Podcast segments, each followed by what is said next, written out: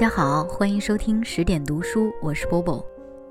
这几天是清明节的假期，每到这个时候，你会不会和我一样，特别的想念哪一个人？今天的这篇文章正是关于对逝去亲人的思念，它可能听起来很离奇，听起来非常的长，但我希望你能把它听完。特别感谢我的朋友瓜先生的推荐。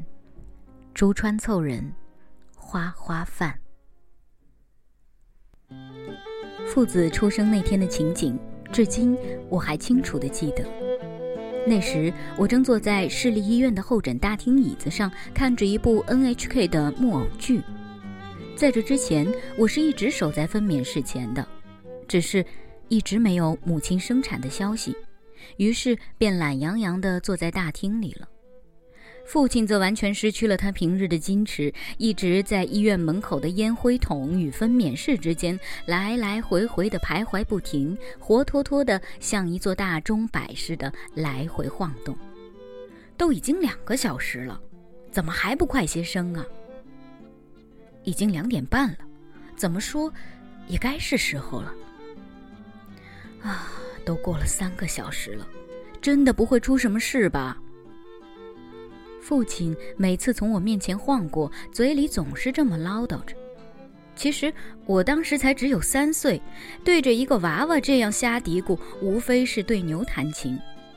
但此时此刻，也许对父亲来说，只有我才是他唯一的解烦对象。现在看到的当时的母婴手册上记录的分娩时间是六时四十五分。父亲被看护妇叫着。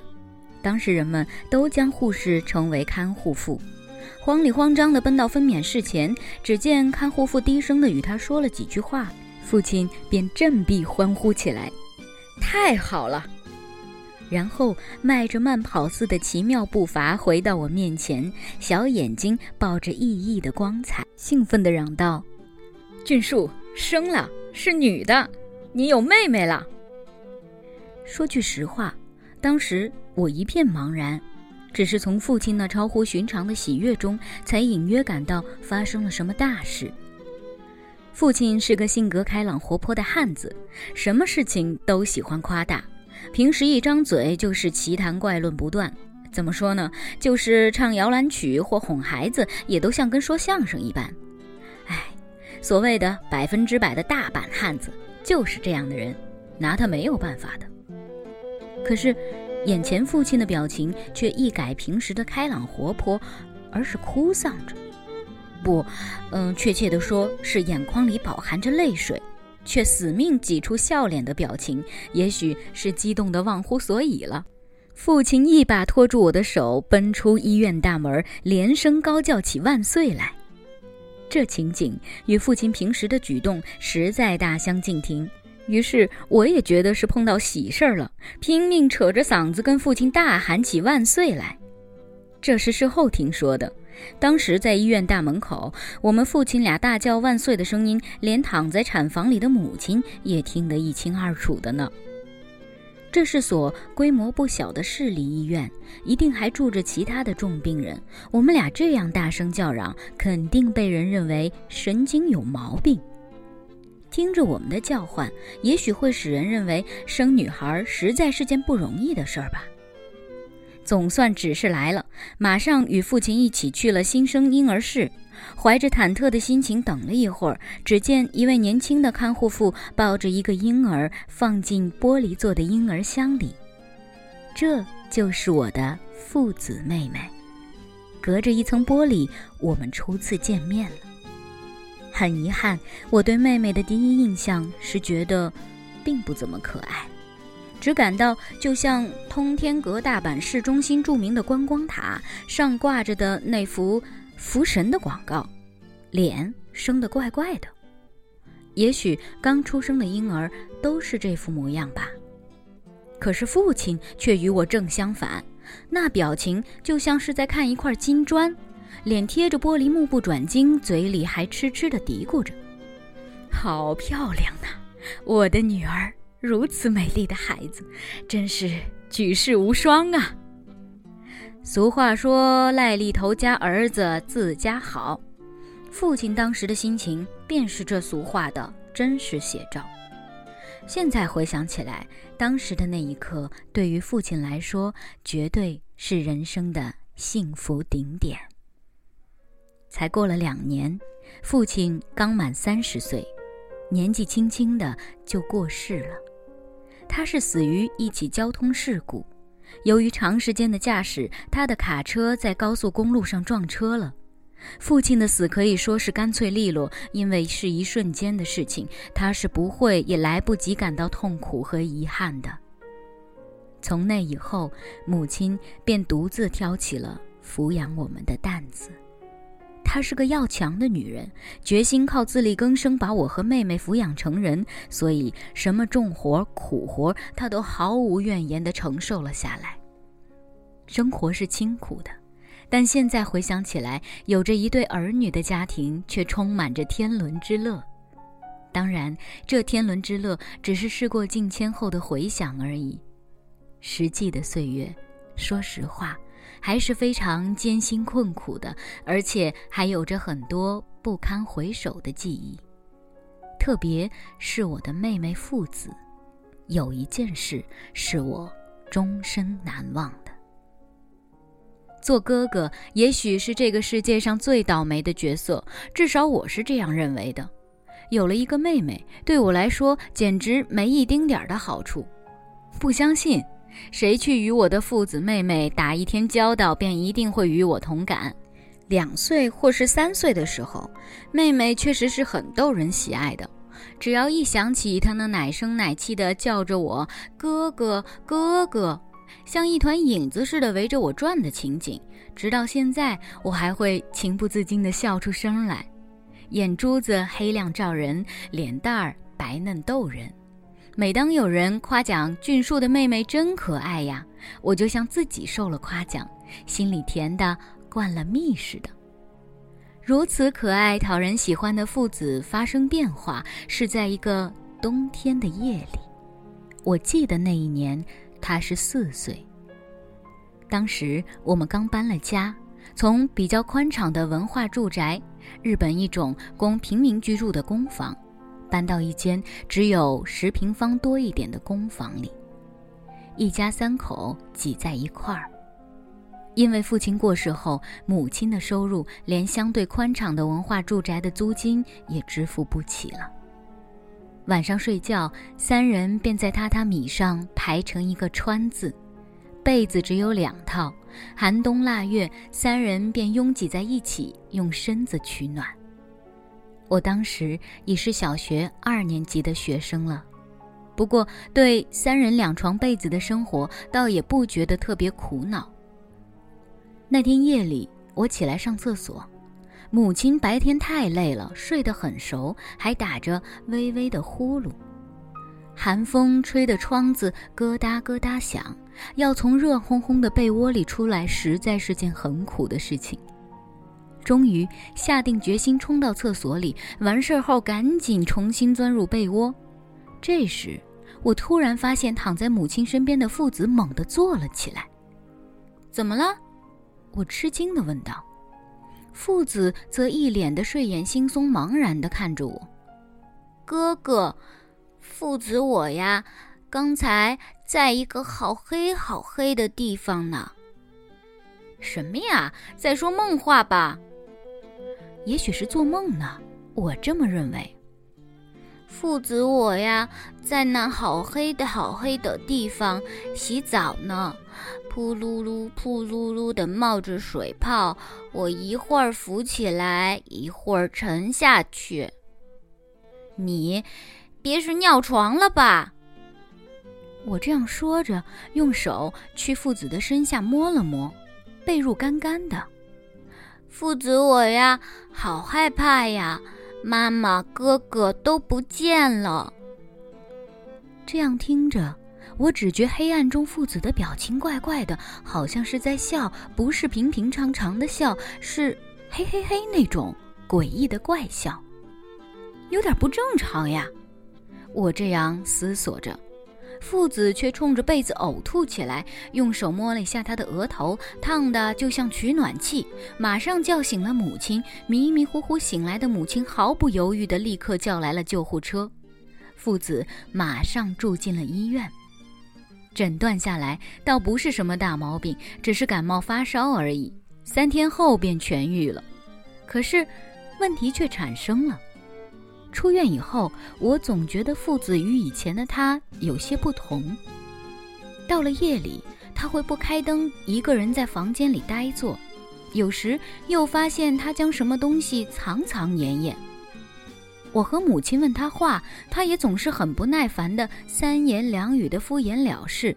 平时喜欢的点心糖果也不太爱吃了，还有以前每天必须玩的木偶游戏也不感兴趣了。所有这一切都明显的与生病以前的父子大不一样了。小孩子嘛，伤风感冒的，好了就没问题了，不用担心的。同住一幢房子的一位单身大娘这样劝慰我母亲，可我们却感到问题好像并不这么简单，总觉得父子自从生病后一下子就不是四岁的孩子了，长大了许多。那些孩子的可爱之处也一下子会消失的无影无踪了。会不会高烧把脑子烧坏了吧？母亲这样担心的。说实话，我也有这样的想法。如果不这样的话，父子如此之大的变化就无从解释。当时尽管我自己还是个孩子，但却能明显的感到这一点，因为我的妹妹。父子那次的变化实在是太大了，父子变得十分任性，也是在那个时候。本来父子作为一个小孩子的撒娇任性，对我和母亲来说应该不是件讨厌的事儿，有时应该说还颇惹人喜爱的。然而父子当时的任性则不同了，没有一点的理性。不问场合，不管缘由，完完全全是一种自我歇斯底里的发作。也许有人会说这是孩子脾气，可我却认为不。父子的任性已不是脾气两字可以解释得了的。例如他从保育所逃走的那件事，那天老师一个不当心，他便不见了，整个保育所一下子混乱起来，母亲也被从单位里叫了去。又是上警察署，又是去市政府广播找人，大家都为他着急得不得了。可到了傍晚，他却若无其事的一个人回到保育所来了。问他去哪儿了，他回答说是去了以前跟母亲去过的附近的一处街心花园，感到很好玩，于是便玩了一会儿。他说的轻描淡写，可大家听了着实倒吸一口冷气。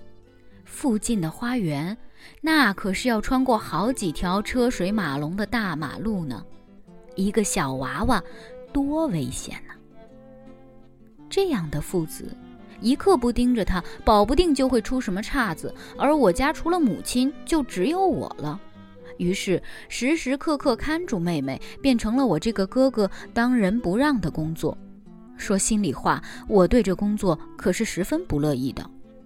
父子妹妹所有的行动就只想着他自己，与朋友交往有什么事不对自己的心思，便一概拒绝，不加理睬。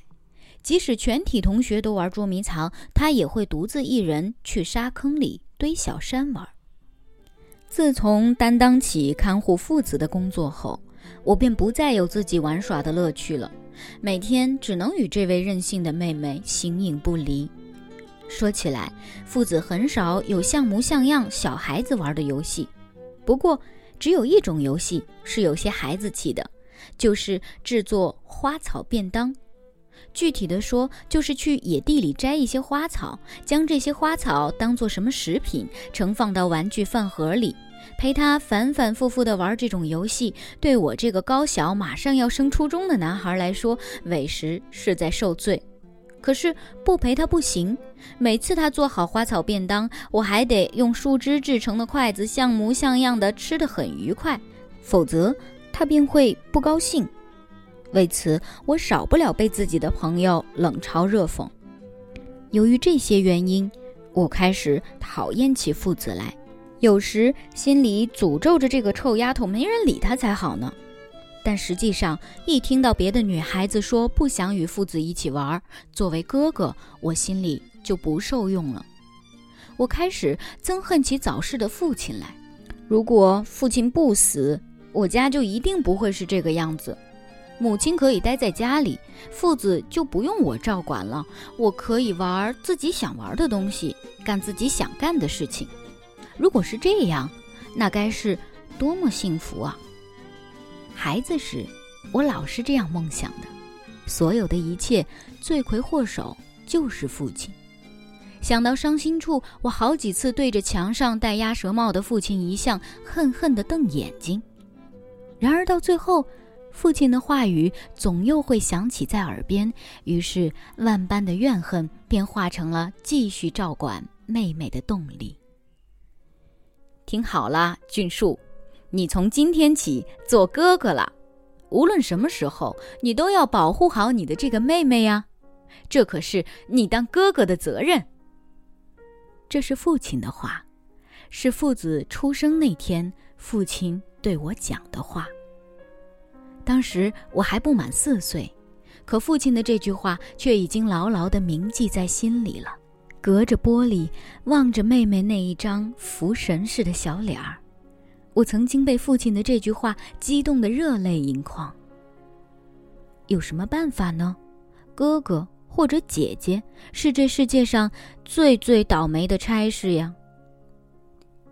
哥哥，这个怎么念呀？应该是父子马上要进小学读书的时候吧。那天我正玩电子游戏机玩到兴头上，父子将一张纸塞到了我的眼前。我只好停下游戏，朝那纸上瞟了一眼，一瞬间的感觉是一串什么记号？什么呀？这些东西？我拿过纸片，横过来竖过去的端详了好一会儿，最后总算搞清楚了。那弯弯扭扭的一串记号是汉字“燕根”两个字，也许是那两个汉字又脏又模糊的缘故。我竟一下子没有认出来。这是两个汉字，读燕根，是一个地方的名称。燕根在哪里呀？在滋贺县呢。是不是在海边呀？傻丫头，滋贺县怎么会在海边呀？湖倒是有的，叫琵琶湖。那么也有古城堡吧？那个，应该有吧。按当时的年纪，我自己也吃不准。其实，在燕根确实有一座依井直壁居住过的古城堡，名字就叫做燕根城。燕根远不远呢？很远。我重新回头玩起游戏机，一边漫不经心地回答着妹妹。我们家一直住在东大阪市，乘火车到燕根要换好几趟车，花将近两小时的时间。现在看来并不太远的地方，在海时可是一个大洋彼岸般的遥远的地名。妹妹为什么会对那个地方感兴趣呢？这些问题当然不是我一个孩子所能明白的。然而，自那以后，过了一年吧。在一个春日发生的一桩事情，却使我对那地方产生了刻骨铭心、终身难忘的印象。父子进小学读书后，我的生活稍微有了些从容的感觉，因为父子在学校有了他自己的朋友，调皮任性也比以前收敛了些，我不必一天二十四小时看着他了。于是我抓紧时间玩，一放学回家扔下书包便出去。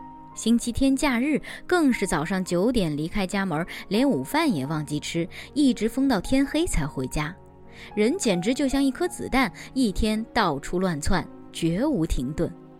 特别是当时家庭游戏机刚刚上市，家家户户的孩子几乎都乐此不疲，我当然也成了游戏机的俘虏。有谁买了一盘新游戏卡，我便会不顾一切地冲到他家里，软磨硬磨的，一定要玩上一把才过瘾。这一天，我照例在小朋友家里玩了个够，什么大力水手、黑心王、超级玛丽，这些游戏让我在回家的一路上还兴奋不已。我还清楚地记得，那是父子小学一年级那一年二月份的某一天的事情。我一踏进家门，母亲便冲着我问：“你没和父子在一起呀？”“没有啊，我在樱井家和他一起玩游戏机来着。”如今也一样。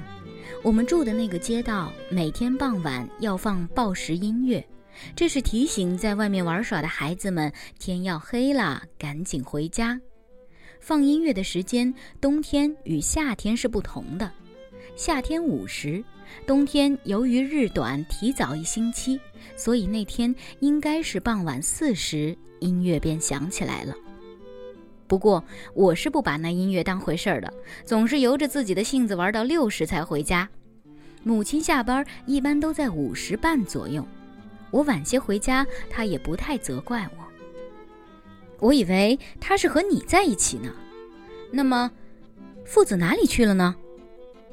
我不知道呀。这才意识到，这天我回家放书包时也没见到父子的人影。他比我早下课，应该先到家的。我倒是注意到他的红皮书包放在桌子上。于是以为他回家后又出去玩了，丝毫没存什么疑心，便去了朋友家玩耍。天都黑了还不回家，奇怪。母亲说的对，外面天完全暗了。父子是个任性的孩子，所以母亲对他是十分严格的，平时要求他听到傍晚报时音乐后绝对马上回家。可是今天，母亲的脸色。有些苍白了，拿着电话向父子不多的几位小朋友家打听情况，可大家的回答都是这天父子没来过。我出去找一下，你在家里看着。母亲匆匆忙忙地关照了我一句，便出门去了。父子到底哪里去了呢？我心里一点也没底，因为迄今为止，父子这么晚不回家的事儿是没有的。被车子碰伤了吧？被什么坏人拐走了吧？总是有些不祥的念头在脑子里回旋，心里是一个劲儿的否定，但又不得不承认，这种可能性绝不会是等于零的。远处传来的救护车的声音听起来如雷贯耳，只感到车上载着的一定是自己的妹妹。为了抑制心中的烦躁，也为了找些什么线索，我踱到父子的写字桌前。这张桌子是他入学时买的，还崭新崭新的，就像刚从店里搬来似的。与我那张贴满各种杂志图片的书桌相比，真是有天壤之别。书桌整理得干干净净，实在不能相信出自一个小学一年级女孩子之手。我的目光停在书架最前面的一排书上，书里夹着一本笔记本，是中奖的赠品，封面是 Kitty 猫。我漫不经心地拿到手里，打开一看，什么呀？这……我不由自主地叫了起来。小学一年级女生的笔记本里，大抵是画些人儿、猫儿、狗儿什么的，可是父子的笔记本里却看不见一张这样的儿童画。翻过去，几乎有三分之一是空白。突然，在中间的一页上突兀地显出几个大字来：“繁田喜代美，繁田喜代美。”不会错，这字迹是父子写的。但不可思议的是，他写的竟是汉字，特别是“繁”字、“喜”字，绝对不是一年级学生能书写的。而且这字又不像是照着什么地方描下来的，确确实实是一笔一画写出来的。这是一个人的名字，如果这是自己的名字，每天练习也许还能写得出来。譬如说，父子能将他自己的姓加藤两个汉字写下来，那也不是什么奇怪的事情。可是这繁田喜代美又是谁呢？这是个女人的名字。可我的记忆中确实想不起来有这么一个人，记得父子的班主任老师也不叫这名字。我脑子里问号一串，手里则继续翻着笔记本。又是好几页空白，接着又出现一串人名。算了一算，正好在笔记本的正中一页。名字是靠右边竖写的，其中一个是加藤俊树，这一目了然是我的名字。下面两个是清平玉子，这也是明白的，是父亲与母亲的名字。再看左侧，写着的人名则都莫名其妙了，一连串的繁田人、繁田花、繁田红衣、繁田房江，最后一个是。繁田喜代美，这明显是繁田一家人的姓名。同一页上，右边写着我们一家的姓名，左边写着陌生人家的姓名，而且右边我们加藤一家姓名中却没有父子自己的姓名，这是为什么呢？这是怎么回事啊？繁田又是什么人呢？我扭着脖子苦思冥想起来。突然，大门口桌子上的电话铃响了，我吓了一跳，回过神来才想起母亲出去了，于是赶紧慌慌张张地去接电话，脑子里又浮起了刚才那救护车的叫声，是父子被车撞上了吗？喂喂，是加藤家吗？话筒里传来了一个四十岁左右男人平和的声音。他自我介绍说是京都一个火车站的工作人员。你们家有没有一个叫父子的小女孩啊？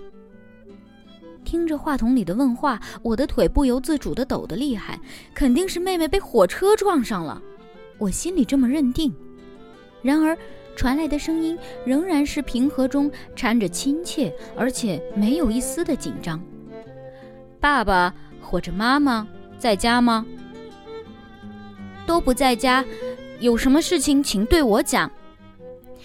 其实啊，父子小朋友，哦，总算搞清楚了，父子是迷路了，现在车站工作人员将他保护起来了。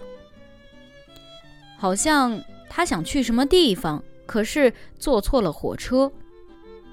车站工作人员说着，将电话交给了父子哥哥。我是父子呀，我迷路了呢。哭也好，害怕也好，作为一个小女孩都是应该的。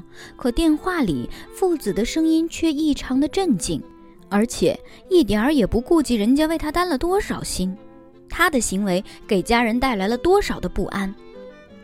傻屁！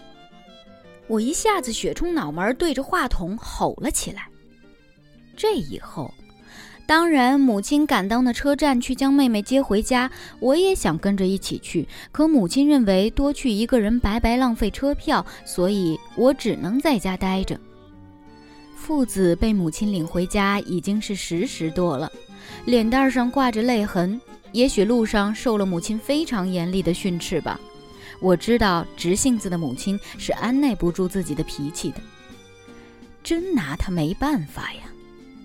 母亲将父子安置进被窝，不由得独自一人深深叹了口气，说是跟在大人后面混过了检票口，想乘火车玩玩的，糊里糊涂的换了几辆车，回来的路上就不认识了。妹妹真是的，怎么能如此不知深浅？我听了母亲的话，心里这样感叹：父子很像我。个子小小的，跟在大人后面要混进车站很容易，可他就是要坐火车玩，也应该乘环城线，这样可以只在城里兜圈子，不会迷路。万不该随心所欲瞎坐车。他是怎样换着车，竟然到了京都的呢？哎，我的这位父子妹妹呀，看来真是个不安分的小姑娘。讲出他心里的秘密，是在他迷路后几天的事情。这真是个骇人听闻的秘密。自从上次父子一个人乱乘火车迷路后，母亲便觉得还是不能任其自由，要我还像以前一样整天看护他。这下我可惨了。虽说道理明白，这是做哥哥的责任，可心里总是有些不情愿。我家里有游戏机，可以把朋友叫到家里来玩，但我所有的游戏卡都过时了，不好意思邀请朋友。如果带父子去朋友家，人家倒不会说什么，但我自己知道，我这个妹妹不是个省油的灯，绝对没有酒吧陪酒女郎的涵养。她当然不会对我们的游戏感兴趣，会在我们兴致勃勃的时候伸个懒腰，再打个响亮的大哈欠，让我的朋友们大扫其兴。考虑再三，放学后我只好什么地方也不去，待在家里陪父子消磨时间。哥哥与樱井吵架了吧？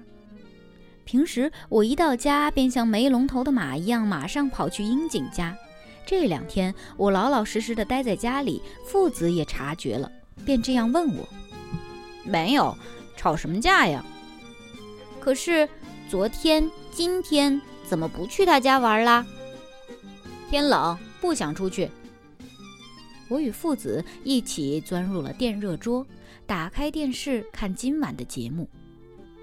这可不像哥哥你平时的样子呀。果然是自己妹妹，太知道我的秉性了。为了玩到游戏，还管什么天气冷不冷？还不都是为了你呀！我话都冲到了嘴边，但还是强忍住了。我实在不忍心让妹妹为此而心情不愉快。改变一下话题吧，我这样想着，主动问道：“那个繁田喜代美是谁呀？”我尽量说的轻描淡写，可父子听了还是如闻惊雷。哥哥，你怎么知道这名字的？不好意思啊，其实是在你迷路的那天，想找找有没有你出走的线索，便翻看了你的笔记本，无意中看到的。那样难写的汉字，你倒能写下来，特别是那个“繁”字，我也写不好呢。我这样解释着。父子嘴边浮出些许羞涩的微笑，这勿宁说是一种非常难堪的表情。另外还有几位姓繁田的名字，这繁田到底是你什么人呢？我怎么不认识啊？是你的朋友吗？不，不是朋友。啊，我明白了，是男同学的名字，是你心里喜欢的男同学吧？我贼兮兮地笑了起来。父子。却只是冷冷的用鼻子哼了一下，完全是不屑一顾的。作为妹妹，绝不该有的高傲态度。那是什么人呢？我马上收敛起来，一本正经的问。然而，毕竟自己还是孩子，感情的控制远远没有达到大人的水平，那质问听起来就显得苍白无力了。你这样对我讲话，我想说也不告诉你了。父子完全与我相反，语调十分的沉着有力。这丫头真的只是个七岁的孩子？以前也有过的疑问，又一次在我的头脑里闪现了。怪我声音太响，不好意思啦。可你得告诉我情由啊！我不由得态度软了下来。我太知道他的性格了，对他来硬的，他只会对你嗤之以鼻、不理不睬的。那么，告诉你了，你可得保证不许打岔呀。好的，我保证绝对不打岔。我嘴里这样答应，其实心里却不明白，父子所说的“不许打岔”这句话的意思是什么。我。好像前世时的名字叫繁田喜代美呢。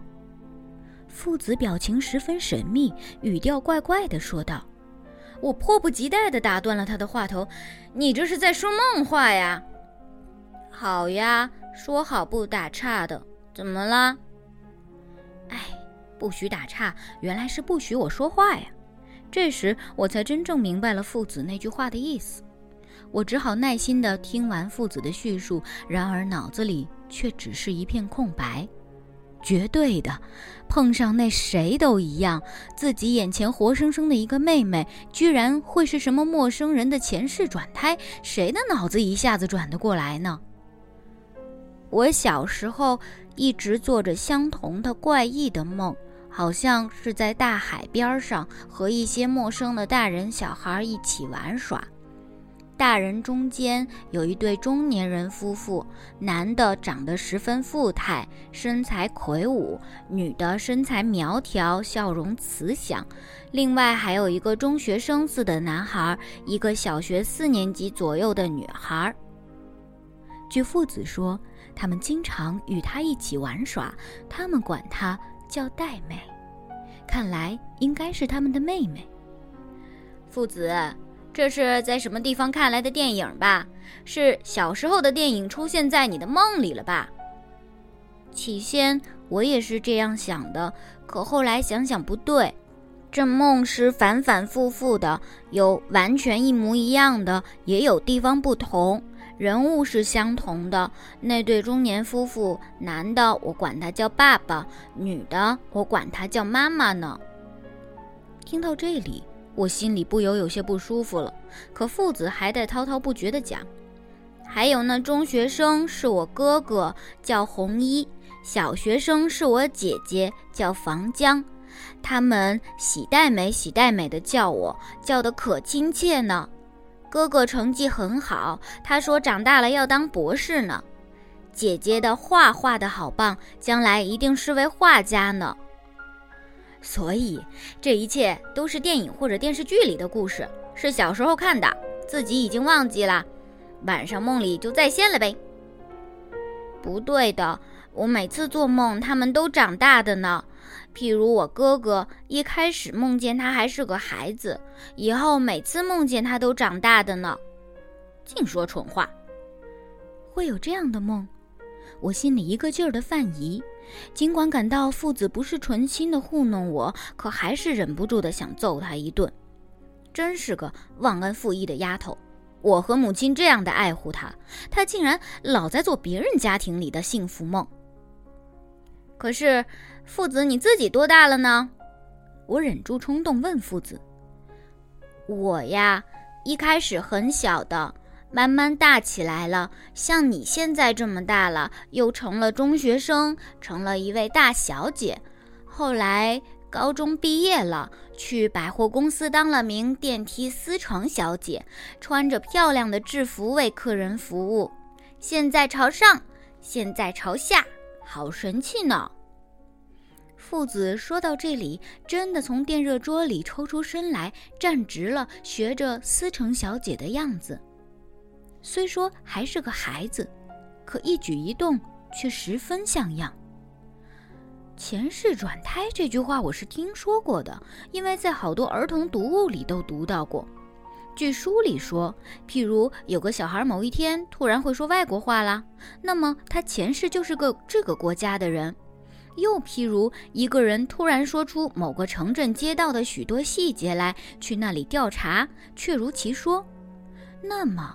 这个人前世就应该是那个地方的人了。孩子们大多喜欢看这样的故事，我是孩子，当然也喜欢。鬼神我相信，尼斯湖怪兽我相信，飞碟我也相信。电视里只要有这样的节目，我便会目不转睛地沉醉其间。可是这样的事情发生在自己家里就另当别论了。父子的话，我终于还是不能相信。不，也许是不想相信。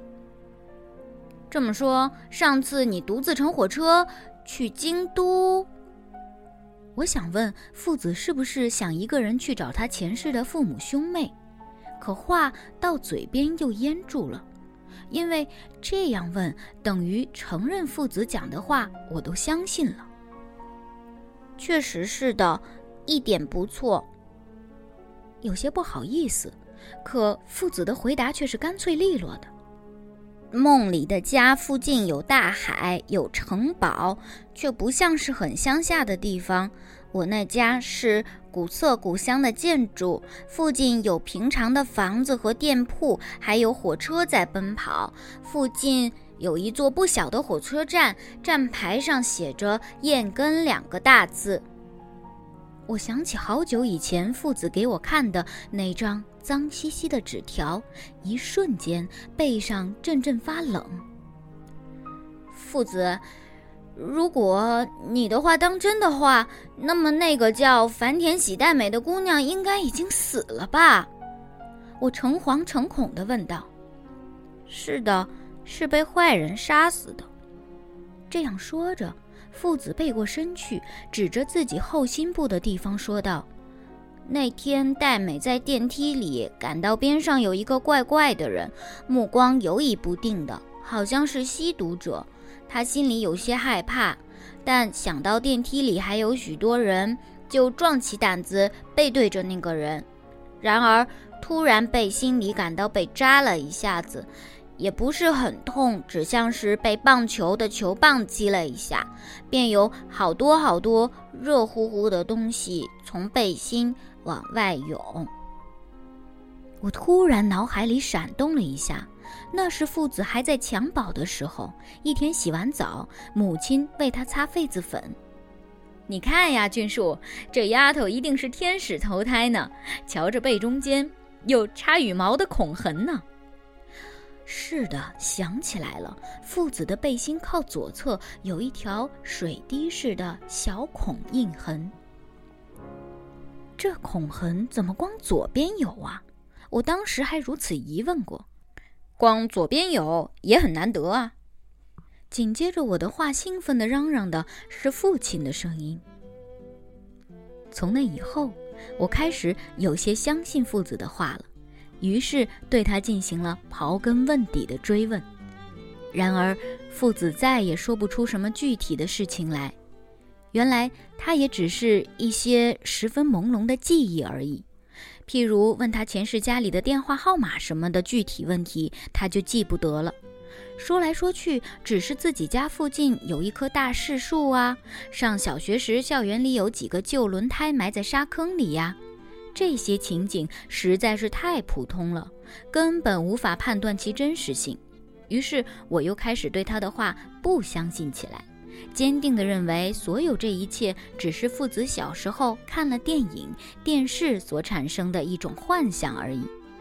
不过，不信是不信，心里总会有一个念头在烦人：父子会不会真的是那位电梯岛城小姐的转世投胎呢？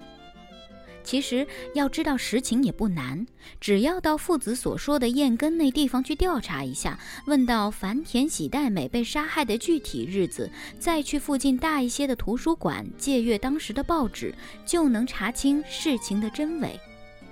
但是我并没有这样做，因为在我心里，不管是什么人转世，父子只是我的妹妹，我与那个繁田喜代美什么的没有任何关系。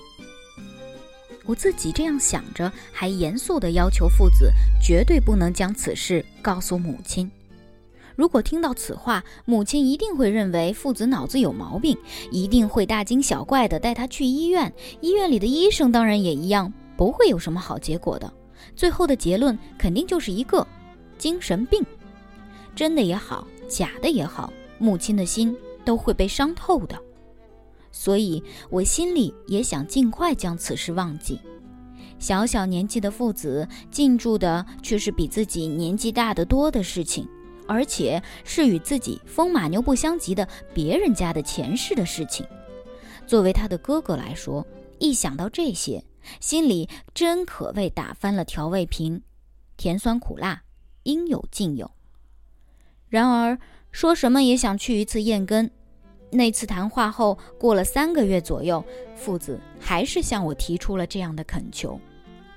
当时我是五年级，父子刚刚升入小学二年级。哥哥，父子一辈子就求你这一次。还只有八岁就说什么一辈子，未免太早了些吧？我心里这样想着，竖起了耳朵。一次，就一次。带我去一次燕根好吗？又发什么疯啊？没头没脑的。我想把父子所讲的事情尽量忘掉，可被他这么一央求，心里又泛起了波浪。什么发疯呀？人家是急得要死呢，哪怕早一天也好，心里只想着快些去那里看看呢。我心里很不是滋味，可父子显得非常迫不及待。燕根离我们现在的驻地乘火车大约两小时的时间。如果真想去的话，尽管我们还只是小学生，但还是摸得到的。买车票要钱的，这事儿又不能对妈妈讲，这钱哪里去找啊？我这样嘀咕着，不想父子马上从抽屉拿出好几张印着伊藤博文头像的千元票子来。这些钱够我们俩人的车费了吧？看来父子早有准备，母亲给的压岁钱和零花钱他都攒了下来，不像我左手进右手出，一文不留。话说到这份上，我没有理由再拒绝了。同时，我心里还有个潜在的念头，就是想去当地确认一下父子所说的一切是真还是假。可是，这事情会不会太荒唐了呢？把自己的妹妹带去见她前世的家人，说出来可别被人当做神经病啊！好吧，既然都讲到这份上了，就成全你一次吧。不过只能去那地方看看，如果真有什么繁田的人家，也只能在门前看看。你答应了，就带你去。我只好这样向父子投降了。我们付诸行动是在五月黄金周休假的一天。我们对母亲说去天王寺的动物园玩，而母亲的工作是没有休息天的。她大概对不能带我们出去玩很内疚，所以同意了我们的要求，还特意为我们做了中午吃的便当，给了些零花钱。去燕根最方便的线路是从我们住的地方乘火车到天王寺，换乘环城线到大阪车站，再转乘东海道总线东京方向即可到达。因为是休假时间，车站里拥挤不堪，我怕父子跑散了，只好紧紧抓着他的手。想想我这样拉着妹妹的手，已是久违的事情了。父子，你看呀！火车绕着大阪城行进，车窗里可以清楚地看到大阪城。你还抱在手里的时候，和爸爸一起去那城堡的顶上呢，还记得吗？我这样对妹妹讲着，心里十分悲凉，因为父亲的回忆对我来说已是十分遥远的事情了，而对父子来说，父亲。那位已经不在人世的爸爸应该是毫无印象了。然而，我拼命的想把这断了的记忆之线连接起来。对我的努力，父子只是哼哼哈哈的敷衍着，他的心早就飞到燕根去了。冷静的想想，对父子来说，到底哪一位是他的父亲呢？一位是他没有任何印象的加藤公平，一位是他热切的想要相见的繁田人。这确实是个令我难以回答的问题。听好了，俊树，你从今天起做哥哥了，无论什么时候，你都得保护好你的妹妹，这可是你当哥哥的责任呢。我想起了父亲当时对我讲的话。知道吗，父子？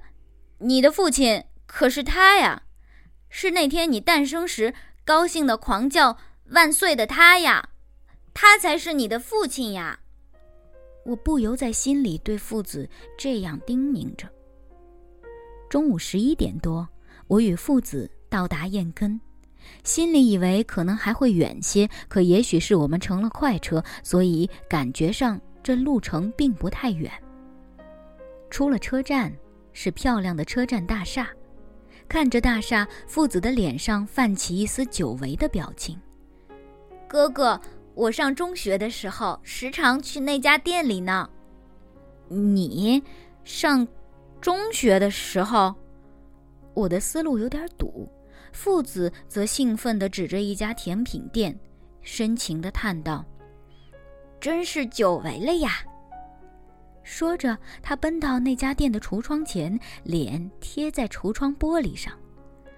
那个，那个蜜饯馒头可好吃呢！我以前总和我那些朋友，叫什么来着？叫质子还是叫千惠呢？总是一起来的。父子完全沉浸在回忆里，神情也完全是个大人。我的心情复杂极了，眼前父子说的事情也许都是真的。看到他的神情，我不得不这样认为。好了，现在我们去哪里呀？我打断了父子滔滔不绝的回忆。去我家里呀。背着小小旅行包的父子以坚定的口吻答道：“去我家应该有巴士的，不过我们走着去也行。”第一次来的地方，父子却显得胸有成竹。我还有什么话可说呢？除了默默地跟在他后面，别无他策。哎，父子，你可不能忘记我们的约定啊！走在路上，我提醒父子：如果真的有什么繁田的家，我是绝对不许父子进去造访的，充其量让他在门外看看。知道了，知道了。父子像嫌我啰嗦似的点了点头。从车站沿着商店街一直走，中间转了几个弯，两旁的建筑物古香古色的，就像时光倒流了几十年。同样是木结构的房子，可与大阪的不尽相同，看上去更像是古装戏的布景。朝右抬头，可以眺望到燕根的古城堡，整个氛围真像回到了江户时代。哥哥，等一下！走得起劲儿的父子突然躲在一根电线柱子后面停住了脚步，我一下子紧张了起来，是不是到了那个繁田的家？想起来了，你看那里有一家文具店吧？那个进去的人是我以前的朋友呢。顺着父子的视线望去，果然有一家颇有些年份的文具店。铝合金的店门前有一个圆形的转台，上面搁着各种出售的信签和笔记本，门框两边还挂着不少荧光的塑料彩球，以及一些装飞机模型的细长纸袋。这种一半玩具一半文具的店，在二十年前是十分流行的，现在再看到，真能给人一种重逢的亲切感。店门口有个胖胖的女人。三十岁左右，正用抹布起劲儿地擦着橱窗玻璃，橱窗里陈列着不少漫画机器人玩具和一些游戏机的样品，朝着我们站成一排，都仿佛有生命似的。不过，也许是长久日晒的缘故，这些东西的包装盒子表面都已经褪色了。那个人是我的小学同学呢。父子黑亮的眼珠子眯成了一条细细的缝，神情温柔无比。这么说，如果繁田喜代美活着的话，也就是那擦橱窗的胖女人的年纪，那么年轻就……我不由得闪过一个念头：照父子说，繁田喜代美遭人杀害时只有二十一岁，那么现在父子才八岁。这样算起来，繁田喜代美一死就马上投胎了。啊！我正在这样胡思乱想着，一旁的父子叫了起来：“那里，你看那里！”电线杆的边上，父子激动的用手指着前方。顺着父子的手势，前面出现了一个身材瘦长的、像棒球杆的白发老人。那老人步履缓慢，一件白色半袖衬衫露在衬衫外的手臂就像两根枯木，枯木上凸现着一条条青筋，离得老远我还能一目了然。老人手里捧着一束束小小的鲜花。这枯骨一样的老人怎么了？我脱口而出，心里还在为自己形容恰当而沾沾自喜。这老人一点不错，是一具枯骨，更确切地说，是一具枯骨外包着一层薄薄的皮。从侧面看去，他的身体只有电话铺那么厚，真不知道他的五脏六腑是怎么装进那身体里去的。那老人是我爸呀！父子也许怕被老人看见，躲在我身后说道：“啊，不会错的，就是他，他就是我的爸爸。”我听着父子压低嗓音的话语，不由得对那老人多看了几眼。老人走到文具店前，与那女人讲了些什么。女人胖胖的，中气很足，清楚的听到他称呼那老人为繁田先生。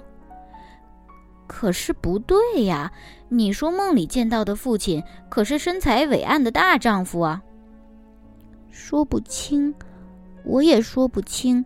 可那老人一点不错，就是我在梦里见到的爸爸。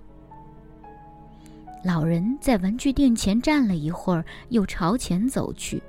也许是心理作用吧，总觉得那老人的脚步是踉踉跄跄的。等到老人的身影不见了，我让父子在原地等着，自己跑到文具店门前。阿姨，我望着店门前挂着的各种玩具，用漫不经心的口气问道：“那老爷爷瘦得真像一具枯骨啊！”文具店的胖女人一副好像没有反应过来的表情。随即，双眼瞪得大大的，对我怒目而视。这多少与大阪人的反应有所不同，我一下子慌了。你这孩子，好像以前没见过呀。胖女人对我从头到脚的打量了一会儿，毫无疑问，附近的孩子她应该都熟悉的。我是来走亲戚的，现在是黄金周放假呀。那么，你说那老爷爷像一具枯骨？去对你的亲戚说说看，如果你亲戚是个正派的人的话，你这话可够你受的。胖女人眉头皱得紧紧的，对我还是怒目而视，看来对那老人不敬，在这个地方是个大忌。你这么说，我说错什么了？那老爷爷可是个苦命人呐。也许想掩饰心里的不快，胖女人拿起了一把扫帚，在店门前扫起地来了。说来快十年了，那老爷爷有一个与我同龄的女儿，人长得漂亮，身材又好，却不幸意外身亡了。也许是因为我还是个孩子，胖女人没对我说繁田喜代美是被人杀死的。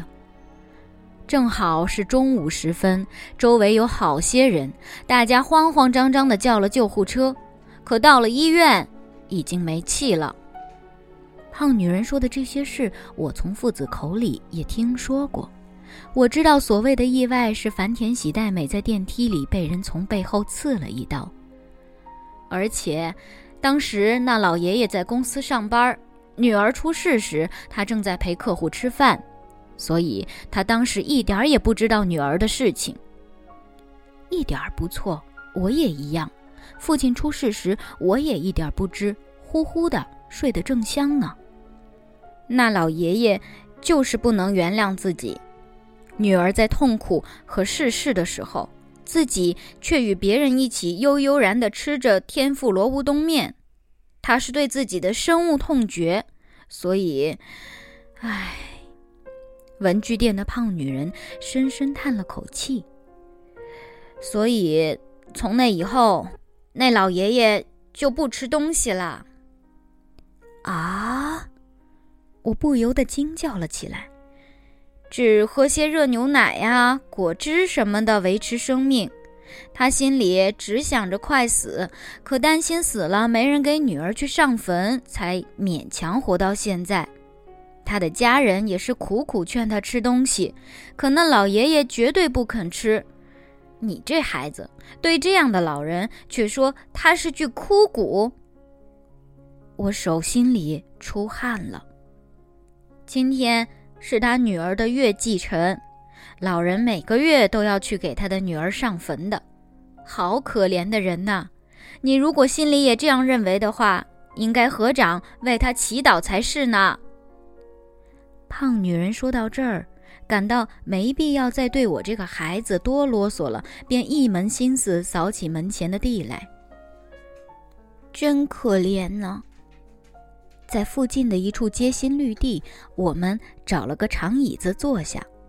父子深深的叹息道：“这片绿地很小，真所谓只有像猫的额头般大小。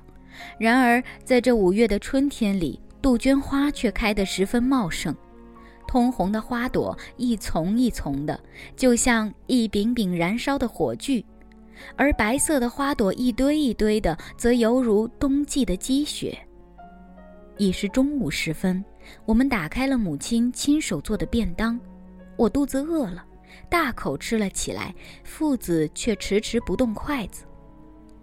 不吃饭，肚子饿着，能有什么好处呢？父子怔怔的自语道：“是啊，只能搞坏了身体。”我这样应和着父子，一面使劲的把筷子塞到他手里。可是心情不是不能理解呢。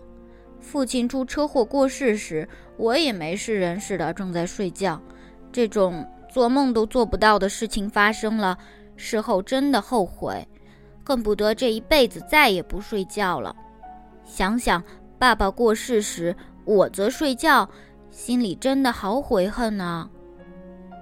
我嘴里这样对父子说着，可实际上，当时我心里是否悔恨过，却实在记不得了。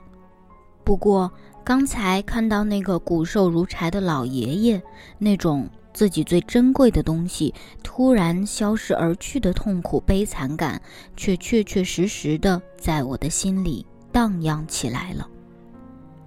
老爷爷不能原谅，在心爱的女儿生命被人夺走时，自己心安理得的在吃着天妇罗乌冬面。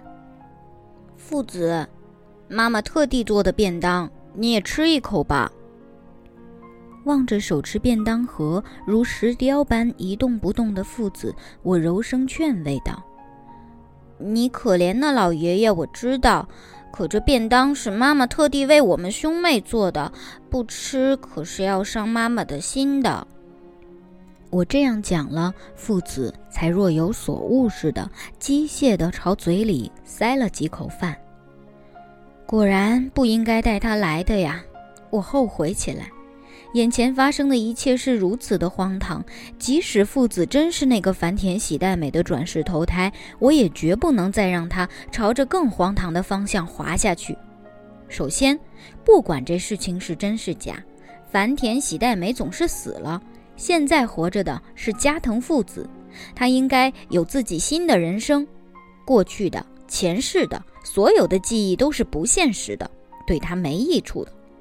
事实也正是如此，父子沉浸在对他前世父亲的同情怜悯之中，抛去自己现在的活生生的母亲，还对这位母亲特地为他烹制的便当熟视无睹。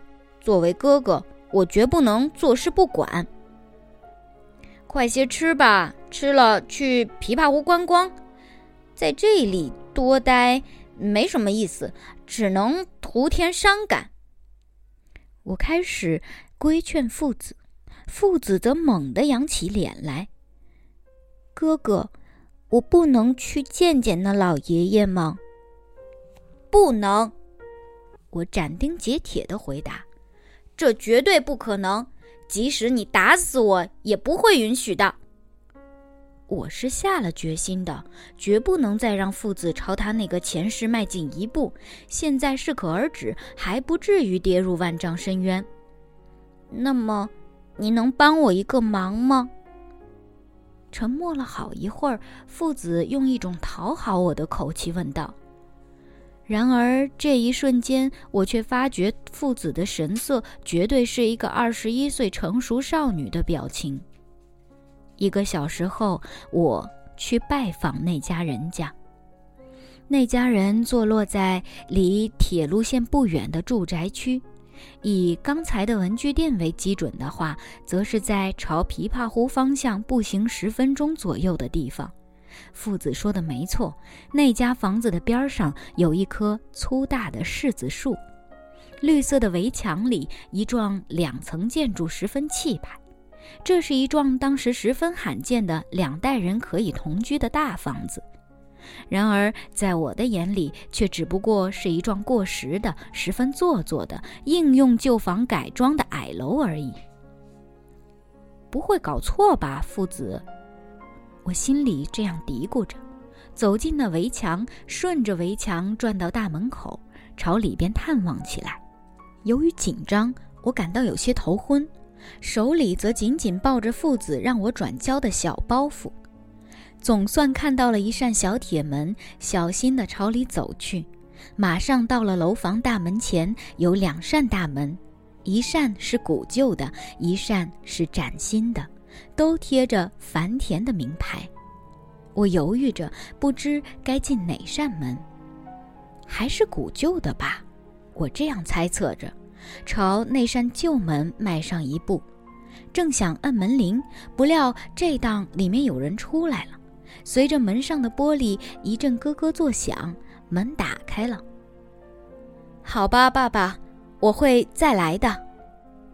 随着这句话出来的是一个穿着豆沙色上衣的中年妇女，看上去年纪比刚才文具店的女人还要大几岁。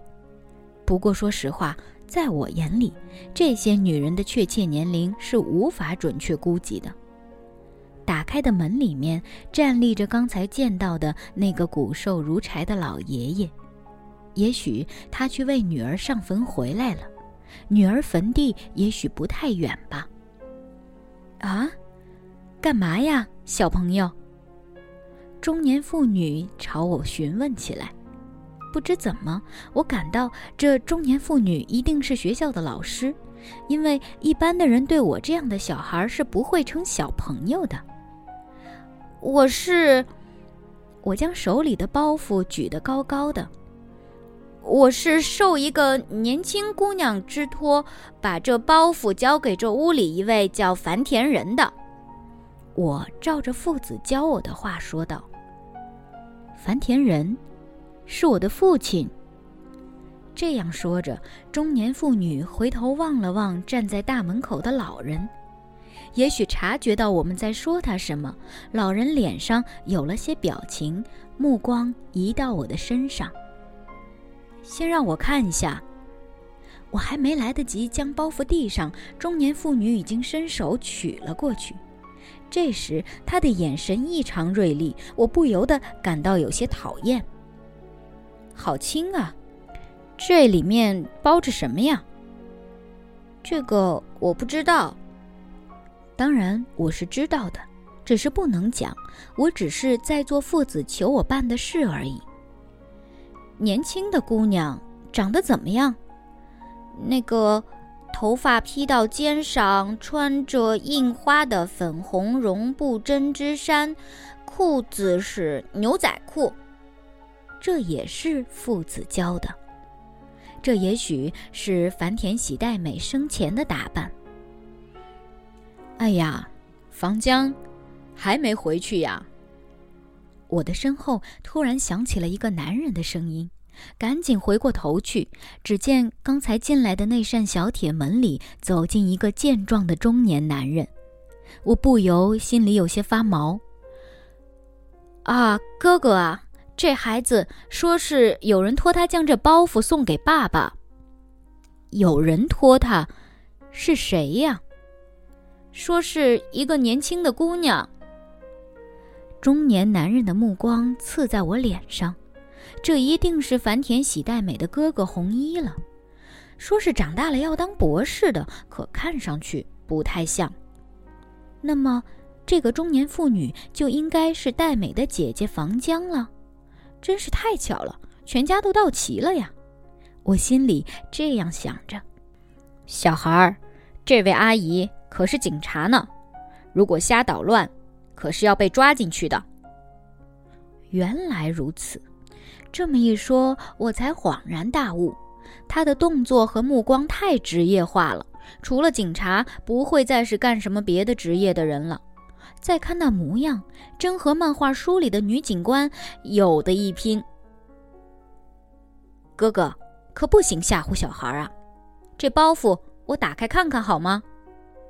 中年妇女用征询的目光望着我，开始解包袱。这包袱是父子的手帕。父子从小就不喜欢印有各种漫画图案的儿童手帕，而喜欢用这种大人手帕。这当做包袱用的手帕，印着一朵朵大大的花朵，他特别喜欢。解开包袱，一个闪亮的便当盒子露了出来。这是我们刚用过的，上印着美式橄榄球队标记的便当盒。什么呀？原来是便当啊！有些扫兴的中年妇女瞟了我一眼，我想赶快离开。本来我想好将包袱交给人家后便马上离开，回到在街心绿地椅子上等着的父子身边去。可是身后有个巨大身躯将门堵住了。戴美的哥哥一进门就认定我是来捣蛋的坏孩子。终于，中年妇女的手打开了便当盒。你这家伙！果然是来捣蛋的呀！随着中年妇女的声音，身后的男人手一下子将我的脖子掐住了。便当盒里塞满了杜鹃花朵，饭的部分是白色的杜鹃花朵，梅子的部分是把红色杜鹃花朵团起来摁进白色做成的，活像太阳旗便当。太阳旗便当是当地一种最简便的便当盒饭，仅在米饭中央放一颗梅干，因形状像太阳旗而得名。另外还有一些草叶和一种其他的花瓣充当小菜，排列的色彩鲜艳。很明显，这是一种充满童趣的游戏便当。你，你这是什么意思？身后男人的厉声问道：“这相同的责问，在几十分钟前我也问过父子。我把刚吃完的便当盒洗干净，他便将其用花草塞得满满的。哥哥，去把这便当交给刚才的那位老爷爷，求你了，我一辈子就只求你这一次了。又是一辈子只求一次，我嘴里咕咚着。”可是还是接受下来，因为这时父子嘴里说在恳求，神情却是不容回绝的。搞这样的恶作剧，将来可不会有出息的。中年男人恶声恶气地用起了教训口吻，手上的劲儿也明显的加大了。我不由使劲地挣扎起来，肩胛也扭到了脖子边。慢着，哥哥。中年妇女悲声的叫了起来：“这这是花草便当啊，喜黛梅小时候常玩的游戏呀，绝对不会错的。红色的杜鹃花做梅子是那丫头最拿手的，还有这樱花树的叶子扯碎了当小菜，也是那丫头发明的呀。”我突然发现。那骨瘦如柴的老人不知何时已经将便当抱在了手里，双手还在一个劲儿的颤抖。真的呀，你们看呐，还有筷子呢，两根树枝长短一样，树枝的皮也剥干净了。喜黛美一直都是这样做筷子的。话说着。老人将筷子拿在了手里，反反复复的做着夹饭菜的动作。那姑娘小时候领她去公园儿，她总是玩着花草便当游戏的。老人激动的回忆着，竟格外敏捷的用那双树枝筷子夹起花草便当里的东西，模仿着吃饭的动作。看着老人的动作，我突然想起父子小时候也喜欢用花草做这样的便当游戏。看来这是他前世作为繁田喜代美食遗传下来的习惯。吧嗒吧嗒，啊，太好吃了！老人扭着脖子，一个劲儿地做着吃便当的动作，最后竟忘情地像活在舞台演戏了。动作太熟练了，演技太精湛了，绝对是和真的在吃便当一模一样。爸爸，妹妹她也一定不安心呢，她要爸爸你吃东西，她在九泉之下也担心着呢，所以才让这孩子送花草便当来了。是的呀，肯定是这样的。这样念叨着，老人又做了一次吃便当的动作，动作非常夸张，从深凹的眼眶里淌下了泪水，一滴、两滴、三滴，滴滴都掉进了花草便当里。哥哥，送着包袱的那位姑娘，啊，等一下。看着老人忘情流泪的脸，中年妇女突然想起了什么，赶紧抬起头寻找起来。可是这声音已经被我扔在了背后。刚才趁着中年男人手劲儿一松，我不失时机地挣脱了出来，此时已逃出小铁门，在路上狂奔不止呢。真是好险呐！我奔回街心绿地，把刚才的遭遇讲给父子听。是吗？他真的吃花草便当了，是吗？肯定是的。父子也想亲眼看一看那老爷爷吃花草便当的情景。当然，那老头不会真的吃进肚子里去。不过，你的……嗯，不，潜在你身躯里的那位喜代美的一片心意，我是绝对给带到了。我怀着有些复杂的心情讲述着，父子十分认真地听着，不住地点头。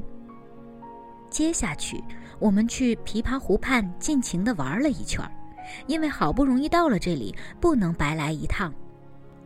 该打道回府了，算准了时间，乘上回程的巴士，回到刚才的燕根车厢。好嘞，坐上火车就可以回家喽。我大大的吐了口气，买了两张火车票，领着妹妹朝检票口走去。我突然发现，就在检票口的旁边，那个骨瘦如柴的老人，那个体格健壮的男人，还有那个穿豆沙色上衣的中年妇女，竟整整齐齐地站成了一排。果然厉害，那女人是警察，她当然知道我是别的地方来的，在检票口一定能等到我们。当然，也不排除那是瞎猫碰到死耗子撞上了我们。总之，我们躲避不及了。中年妇女一下子在拥挤的人群中认出了我们。喂，小朋友！随着话音，中年男人、中年妇人一下子冲过来，将我们兄妹俩围住了。就是刚才那花草便当，想问你一些事情。你说是受一位长发年轻姑娘之托，想请你认一下，是不是这位呀？说着话，中年妇女从手提包里取出一张照片，不用说，肯定是繁田喜代美的照片。可我不想看，心里认定绝对不能看。喜代美，耳边突然响起一阵风似的叫声，抬头一看。那瘦老人正伸出颤抖的手，想去抓父子的肩膀。果然是父亲和女儿，形象变了，可心有灵犀一点通啊！老人一眼就认出了父子是自己女儿的化身。你是是喜代美吧？不错，是喜代美。父子眼里滚动着泪花，凝视着老人。目光里一瞬间闪过一丝动摇。不要碰他！我奋不顾身地拦在老人与父子中间。这女孩不叫喜代美，叫父子，是我的妹妹，与你们没有任何关系。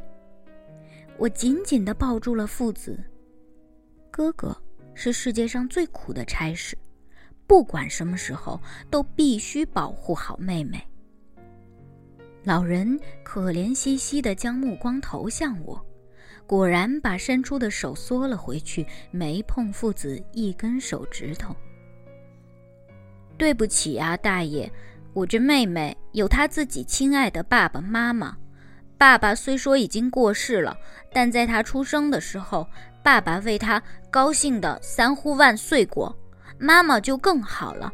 为了我们兄妹，她每天没日没夜的工作。所以，为了我们的爸爸妈妈，我是不允许您碰我妹妹的呀。老人的口默默地张开着，发出一种呜咽般的声音：“爸爸，冷静些，不要为难这小孩子。”还是站在一边的中年男人拍了一下老人的肩膀，同时又瞟了我一眼。这小姑娘。是你妹妹呀，好可爱呀！是啊，真的好可爱呀！中年妇女也接口赞道：“我们过去也有个可爱的妹妹，是电梯的思成小姐。”两人嘴里说着，目光却始终不离父子的身上。妈妈如果在世的话，真想让她也见一见这小姑娘。中年妇女这样说着，眼眶里止不住滴下了泪水来。接下来，我们便告辞了，也没给他们留下任何联系方式。当然，以后那个骨瘦如柴的老人是否重新开始吃东西了，我们也不得而知。那么，小哥哥，我与你都是当哥哥的呀。当哥哥是非常辛苦的，这小妹妹，你可得好好的保护她。临分手时，那个中年男人对我说过的话又在耳边响起，不过我心里却对此不以为然。这还用你教吗？我对父子妹妹当然会永远爱护有加的。不过说心里话，父子二十一岁以前，我心里一直是忐忑不安的。时时会感到他的言行有些古怪，担心他又闹出与繁田喜代美有关的事情来。所以父子满二十二岁时，我大大的松了口气，因为繁田喜代美是没有二十二岁的。这二十二岁以后的人生，就完完全全是父子自己的了。当然，这只是我自己这么认为。父子他是怎么认为的，我就不得而知了。不过有一点还是可以给我安慰的：那天从燕根回来以后，父子再也没有谈起过繁田喜代美。三年前，母亲突然过世，我们兄妹认真地为母亲举办了葬礼，在为我们兄妹耗尽了毕生心血的母亲灵前，我和父子都流下了感激、悲痛的泪水。从那以后，这世上只有我和父子是亲人了，只有我们兄妹俩才能相依为命。在我心里，当然我还是以前的哥哥，当然我还会一如既往。父子碰到什么事情，我都会全力以赴的，这是我的使命。当哥哥在这世界上是最最辛苦的差事啊。不过。也许有一段时间，我这个哥哥可以轻松一些了。明天，父子要与他心爱的人结婚了。他是个学者，是个老实人，是个才情横溢的画家。要说缺点，那就是气质上有些懦弱。可这样却更能衬托出他的诚实和体贴。这一点，我心里也是十分赞赏的。总算，至少有一段时间，可以将我的妹妹托付给他了。今晚的故事就是这样。首先要谢谢你一直听到最后。我知道它很长，可是我总觉得这个看似荒诞的故事，能在我们思念逝去的亲人的时候，带来一点点的安慰。下次见。晚安。